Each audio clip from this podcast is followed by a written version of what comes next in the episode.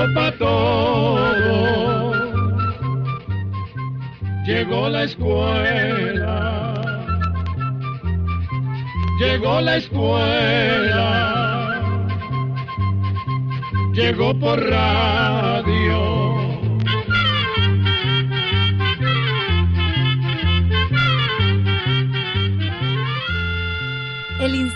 Centroamericano de Extensión de la Cultura presenta su programa Oigamos la Respuesta. Compartiremos con ustedes las preguntas de nuestros oyentes y daremos las respuestas a sus inquietudes. Mándenos sus preguntas al apartado 2948-1000 San José, Costa Rica. También puede enviarnos sus preguntas al correo electrónico icq.org o encuéntrenos en Facebook como Oigamos la Respuesta. O llámenos por teléfono, código de área 506, número 2225-5338 o 2225-5438.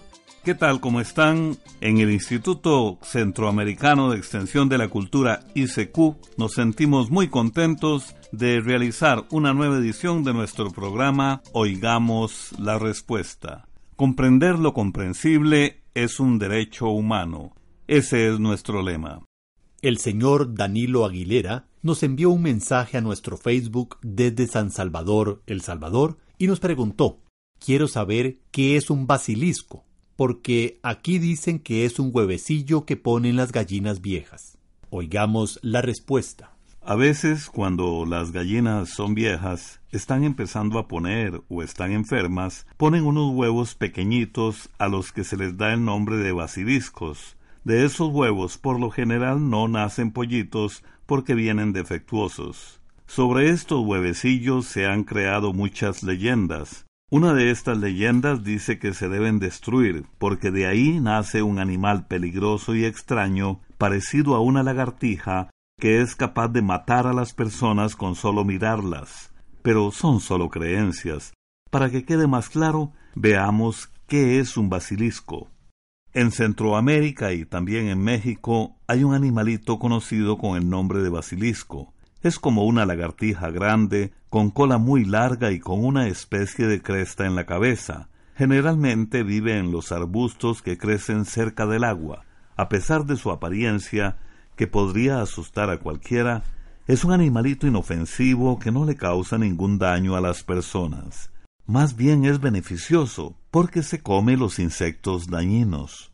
Los basiliscos, que en algunos lugares se conocen como cherepos o gallegos, se reproducen por medio de huevos pequeñitos parecidos a los que ponen las gallinas que le mencionamos. De ahí viene la confusión de creer que algunas gallinas empollan y salen otros animales.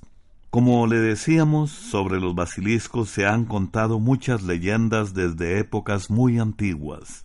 Algunas dicen que es un animal diabólico que puede matar con su aliento y su penetrante mirada. También cuentan que se puede esconder en cualquier rincón de las casas y que si una persona lo mira a los ojos puede morir o quedar ciega. Pero en realidad el basilisco no le hace daño a nadie. Es tímido y se asusta con mucha facilidad. Abrimos el abanico de la música centroamericana al continente latinoamericano con la canción Alguien del artista venezolano Calayagua. Que la disfruten. Alguien enciende un llanto que no puede parar. Él busca algún culpable que no podrá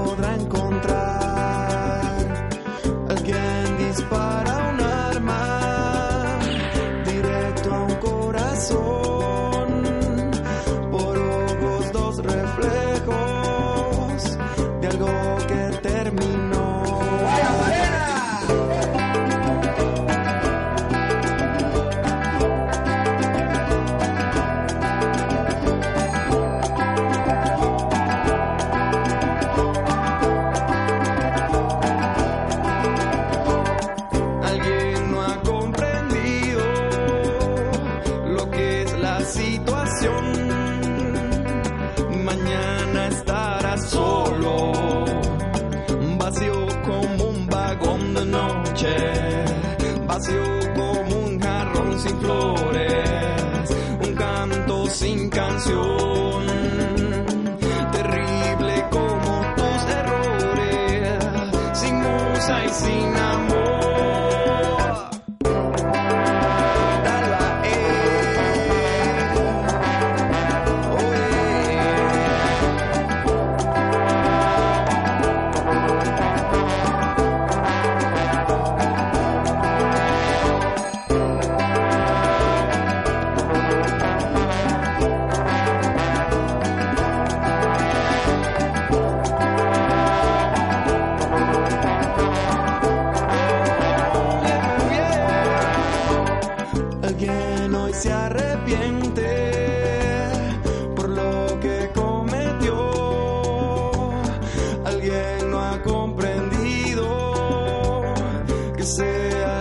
Alguien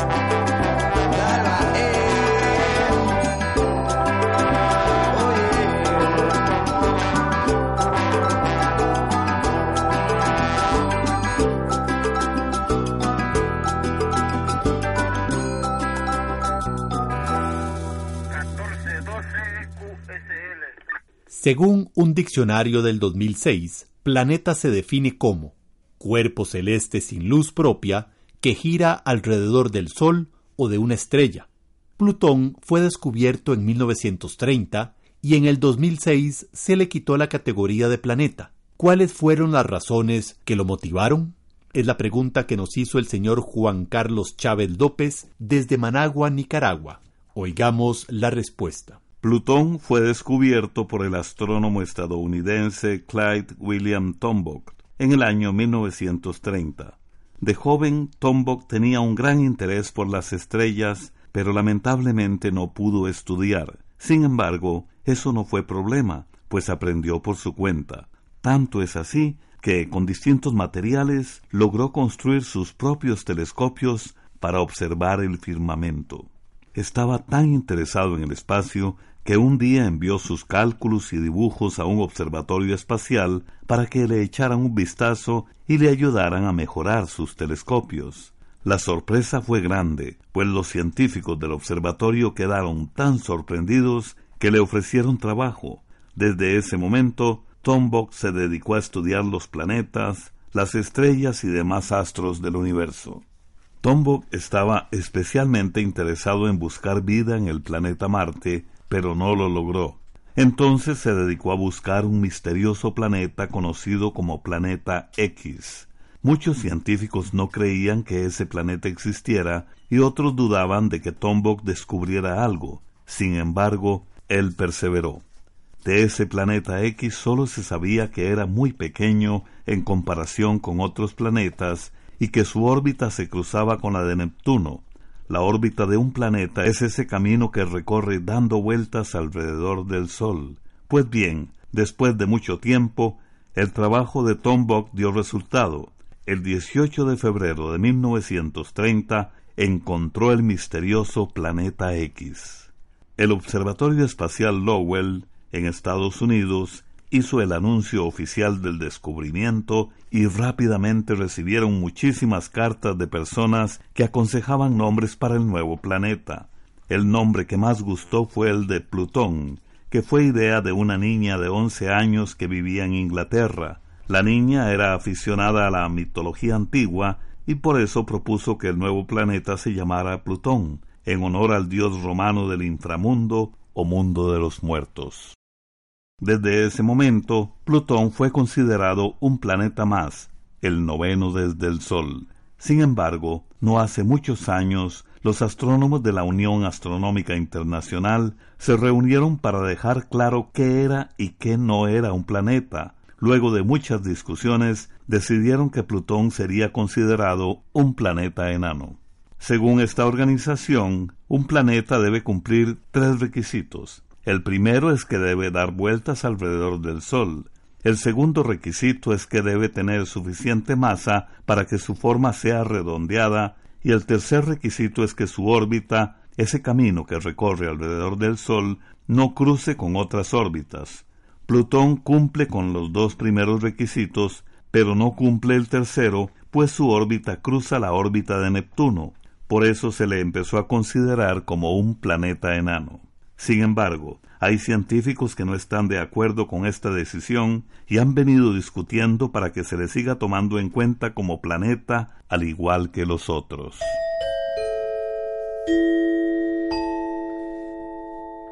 Desde Cartago, Costa Rica, una estimable oyente nos llamó por teléfono y nos hizo la siguiente pregunta. Cuando un servicio sanitario está amarillo, ¿con qué se puede blanquear? Oigamos la respuesta. En los inodoros se forma una costra parecida a la herrumbre causada por minerales que están disueltos en el agua. Generalmente se pueden quitar pasando una esponjita de lana fina de hierro de la que se conoce con el nombre de brillo, eso sí mojada con poco cloro y untada con algún polvo de los que se usan para limpiar. También nos han recomendado pasar en lugar de una esponja una lija de las más finas, de las conocidas como lija de agua, pero si las manchas del inodoro son viejas, costará sacarlas. En este caso, nos han recomendado usar ácido muriático que venden en las ferreterías, pero hay que tener mucho cuidado y se deben usar guantes de seguridad, pues es un ácido muy fuerte, y hay que guardarlo donde no lo alcancen los niños ni las mascotas. Para evitar que se vuelvan a formar esas manchas, es conveniente limpiar el servicio sanitario una vez a la semana, para que no se le peguen las manchas y así mantener los inodoros muy limpios y blancos. En el inodoro, si las heces van a un tanque séptico, no se recomienda echar productos químicos como cloro, ya que esos productos pueden afectar los microbios o bacterias que ayudan en el proceso de descomposición de las heces. En los lugares en donde existe alcantarillado sanitario y las heces van a parar a las cloacas municipales, se pueden usar productos de limpieza comunes, ya que la poca cantidad que se usa se disuelve y no causa mayor problema. Nosotros opinamos que siempre es mejor usar jabones biodegradables que no causan daño al medio ambiente, tales como el jabón azul de barra o los detergentes que digan en el empaque que son biodegradables. En casas donde lo que hay es un tanque séptico, lo mejor es usar únicamente esta clase de productos. Deben ser jabones de tipo neutro. Esto quiere decir que no deben ser ácidos como el vinagre, ni básicos como la potasa. Por eso, en este caso no se debe usar ni vinagre ni potasa para limpiar. Hemos tenido muy buena acogida de nuestros oyentes al programar la música centroamericana una forma de hermanar nuestros pueblos. ¿Qué les parece si escuchamos una canción de Honduras? Con la banda Lágrima Negra, la canción Abril del 93.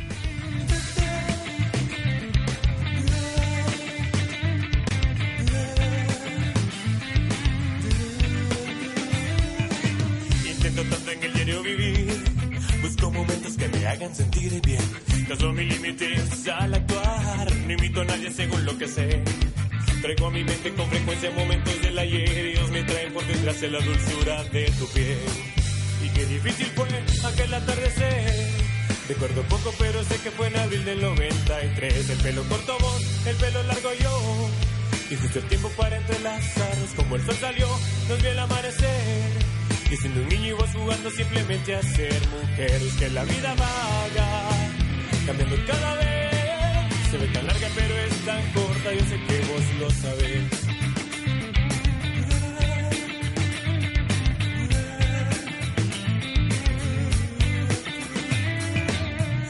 Música por pasión y una guitarra que me ha visto reír y llorar.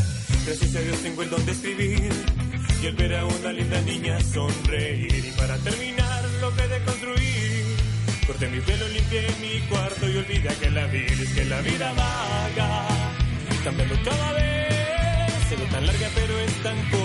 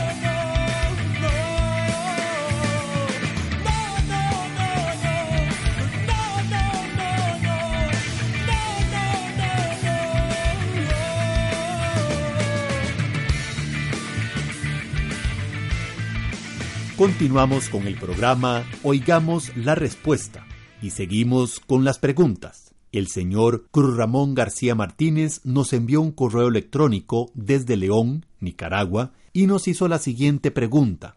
En junio hay muchas moscas e insectos.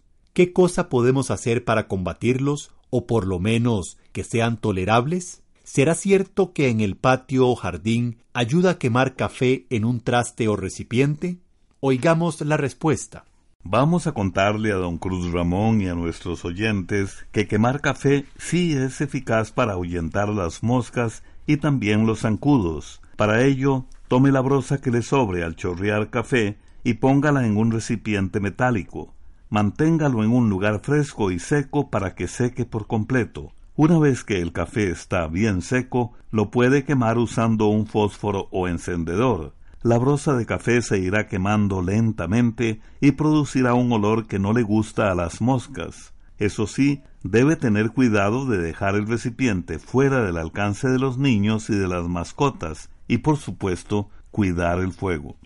Las moscas prefieren estar en lugares donde haya materia orgánica en descomposición para alimentarse y poner allí sus huevecillos. Aunque las moscas se pueden encontrar en casi todos los rincones de la Tierra, prefieren los lugares cálidos y con alta humedad, pues su ciclo de vida depende mucho de la temperatura, especialmente la que va desde los 25 a los 32 grados centígrados.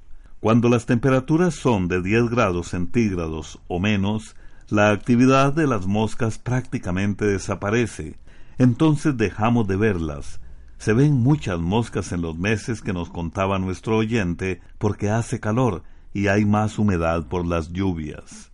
Las moscas son más activas durante las horas del día. Cuando la temperatura y la intensidad de la luz bajan, buscan lugares de descanso que por lo general son los cielos rasos, paredes, cerchas y cualquier lugar que esté a cierta altura sobre el nivel del piso. Para mantener las moscas alejadas de las casas, no se debe dejar al descubierto nada que les pueda servir de alimento o lugares donde puedan poner sus huevecillos y se deben mantener cerrados los basureros. También se pueden usar repelentes naturales como los aceites de menta, de lavanda o de albahaca. Hasta se pueden sembrar estas plantas en los alrededores de la casa, ya que su olor no les gusta. También el uso de puertas de sedazo es un recurso muy utilizado para evitar que las moscas entren a las casas. Esperamos que estas recomendaciones les sirvan para ahuyentar las moscas y otros insectos.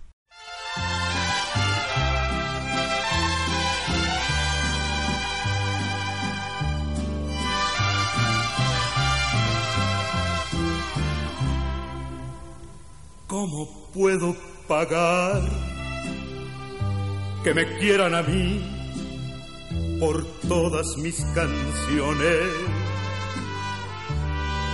Ya me puse a pensar y no alcanzo a cubrir tan lindas intenciones.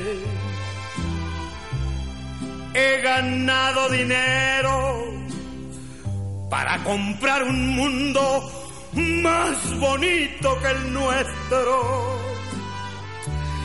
Pero todo lo aviento porque quiero morirme cómo muere mi pueblo. Yo no quiero saber qué se siente tener millones y millones. Si tuviera con qué, compraría para mí otros dos corazones. Para hacerlos vibrar y llenar otra vez sus almas de ilusiones. Y poderles pagar que me quieran a mí y a todas mis canciones. De veras, Muchas gracias por haberme aguantado tanto tiempo. Desde 1947 hasta 1972. Y yo siento que todavía me quieren. ¿Saben por qué? Porque yo he ganado más aplausos que dinero. El dinero, pues no sé ni por dónde lo tiré. Pero sus aplausos, esos los traigo aquí adentro y ya no me los quita nadie. Esos se van conmigo hasta la muerte. Para poderles pagar que me quieran a mí y a todas mis canciones.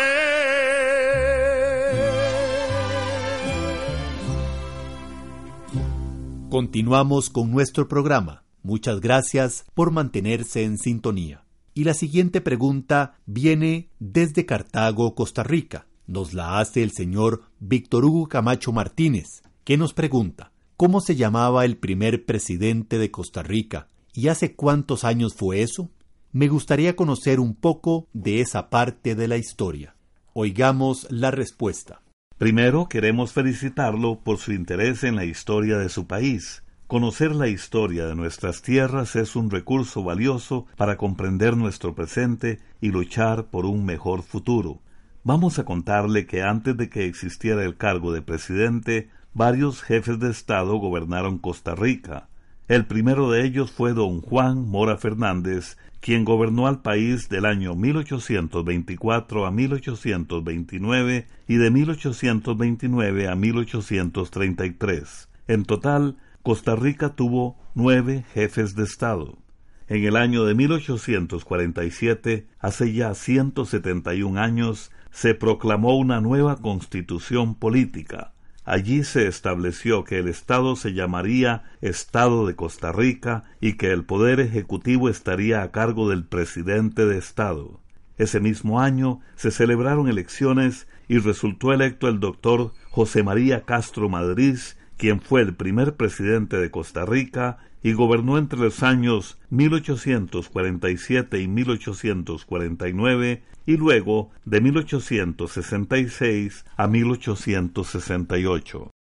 Don José María Castro Madrid nació en San José, la capital de Costa Rica, el primero de septiembre de 1818 y falleció el 4 de abril de 1892. Después de realizar sus estudios de primaria en Costa Rica, en 1838 José María Castro Madrid obtuvo el título de doctor en Filosofía y en Derecho en la Universidad de León, en Nicaragua. En 1847 fue electo jefe de Estado de Costa Rica, cargo que ejerció durante un año. Luego como presidente de la República, gobernó de 1847 a 1849, por lo que Castro Madrid fue el último jefe de Estado y el primer presidente de Costa Rica.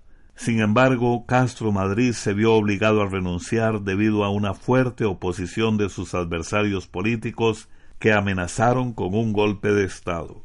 Para entonces tenía 28 años de edad, es el gobernante más joven que ha tenido Costa Rica. Este país tuvo que enfrentar en esos años una difícil situación económica como consecuencia de la baja internacional del precio del café. Como expresidente, José María Castro Madrid permaneció un tiempo en San José y luego vivió en Guatemala. A su regreso, fue brevemente secretario de Relaciones Exteriores y regente de la Corte Suprema de Justicia. En las elecciones de 1866, José María Castro Madrid resultó electo nuevamente presidente, pero fue derrocado por un golpe militar en 1868 que llevó al poder a don Jesús Jiménez. Años después, don José María volvió a ejercer en la corte y fue ministro plenipotenciario de Costa Rica y secretario de Relaciones Exteriores. Durante su primera gestión, José María Castro Madrid declaró a Costa Rica como una nación soberana e independiente de cualquier otro Estado y la nombró definitivamente República de Costa Rica. También fue quien decretó en 1848 la bandera y el escudo de armas de la República. Su esposa, doña Pacífica Fernández, fue precisamente quien diseñó la bandera costarricense inspirada en la francesa. Programa A, Control 27. ¿Quién inventó la caja negra de los aviones? ¿Cuál es la biografía de la cantante mexicana Lucha Villa? ¿Qué efecto causan los colores en el cerebro? Estas y otras preguntas y respuestas en nuestra próxima emisión de Oigamos la Respuesta. Y así llegamos al final del programa del día de hoy. Los esperamos mañana en este su programa Oigamos la Respuesta. Mándenos sus preguntas al apartado 2948-1000 San José, Costa Rica. También puede enviarnos sus preguntas al correo electrónico icq.org o encuéntrenos en Facebook como Oigamos la Respuesta o llámenos por teléfono, código de área 506, número 2225-5338 o 2225-5438. Recuerde que comprender lo comprensible es un derecho humano.